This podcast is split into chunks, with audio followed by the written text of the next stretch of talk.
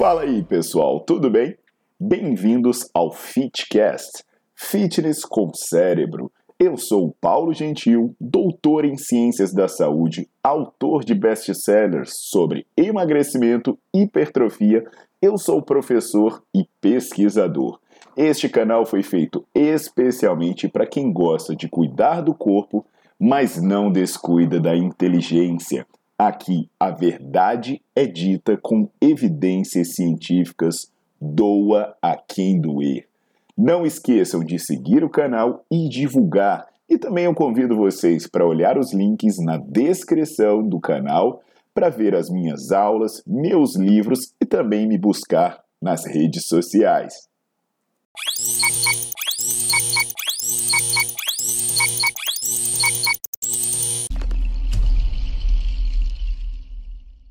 E aí, pessoal, tudo bom? Paulo Gentil e hoje eu vou falar sobre dores lombares.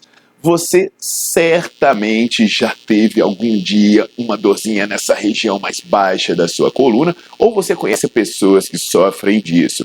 Na verdade, isso é bem comum. Tanto que as dores lombares ela, elas acometem em algum momento da vida a maior parte da população mundial e elas estão entre as principais causas que as pessoas relatam para faltar o trabalho. Então é importante entender o que, que pode estar associado a isso. E hoje eu vou explicar para vocês que o seu treino, a forma como você treina, pode ter tudo a ver com a possibilidade de você sentir dores lombares. Então, enquanto eu avanço no assunto, eu deixo aquele pedido especial para já deixar o seu like no vídeo e já começar a seguir o meu canal. Então, pessoal, para esclarecer um pouquinho sobre como funciona essa questão de dores lombares, eu vou trazer um estudo realizado no, no Instituto Cooper, em Dallas. Nesse estudo, eles procuraram investigar as associações entre dores lombares e fatores relacionados à prática de exercício. Foi um total de 4.610 pessoas que foram analisadas nesse estudo. Então vamos aos resultados. Primeiro ponto: de acordo com os resultados, a realização de atividades de fortalecimento como um todo ela não foi associada a uma menor incidência de dores lombares. Então, o que, que isso quer dizer? Que fazer por fazer fortalecimento não é associado a ter menos dor nas costas. Agora vem a parte interessante. Aquelas pessoas que treinavam em máquinas, que faziam musculação em máquinas, elas tinham maior incidência de dor lombar do que se tinha normalmente, já as pessoas que treinavam com pesos livres não tinham esse problema. Ou seja, o bom mesmo parece ser treinar com pesos livres. Aí é necessário esclarecer duas coisas. Um, por que isso ocorre?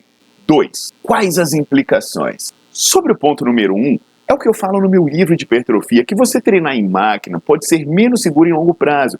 Porque quando você faz os exercícios usando esses recursos, você pode ganhar força em músculos isolados, o que vem desacompanhado de um padrão motor natural e também da força dos estabilizadores. Por exemplo, você faz leg press, você faz cadeira extensora. Na cadeira extensora você fortalece o quadríceps, mas aí você não fortalece o glúteo, você não trabalha com ativação de posteriores e até mesmo da panturrilha, o que pode deixar o movimento menos seguro, já que a coativação dos músculos é importante para manter um padrão seguro e diminuir a sobrecarga em estruturas não contráteis.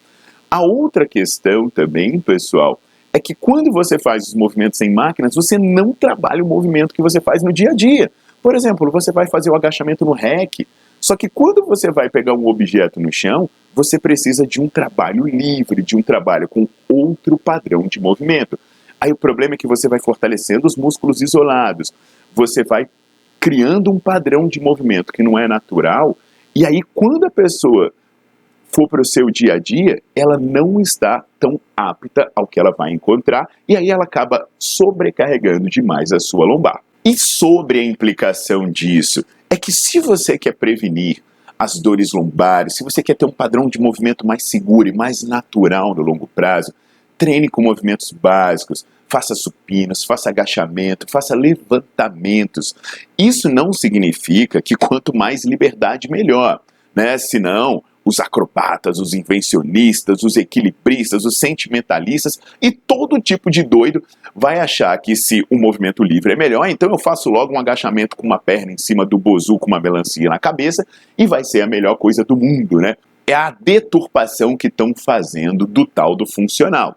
E eu também não quero dizer que as máquinas devem ser proibidas. Apenas eu estou querendo dizer que o seu treino deve ser centralizado em movimentos livres. Eles não devem ser centralizados em máquinas e muito menos você deve acreditar que treinar em máquina é mais seguro. Se você tem uma dificuldade, isso quer dizer que você precisa melhorar o seu padrão de movimento. Então vá para os pesos livres para corrigir desequilíbrios e para fortalecer o seu corpo funcionalmente. Tá legal? Então a dica é pesos livres para ter mais segurança no longo prazo. Então, avisos conhecidos, passa a informação adiante e visita o meu site para dar uma olhadinha nas minhas aulas online, para dar uma olhadinha nos meus cursos, nos meus livros, artigos científicos e muito mais. Aguardo vocês na próxima.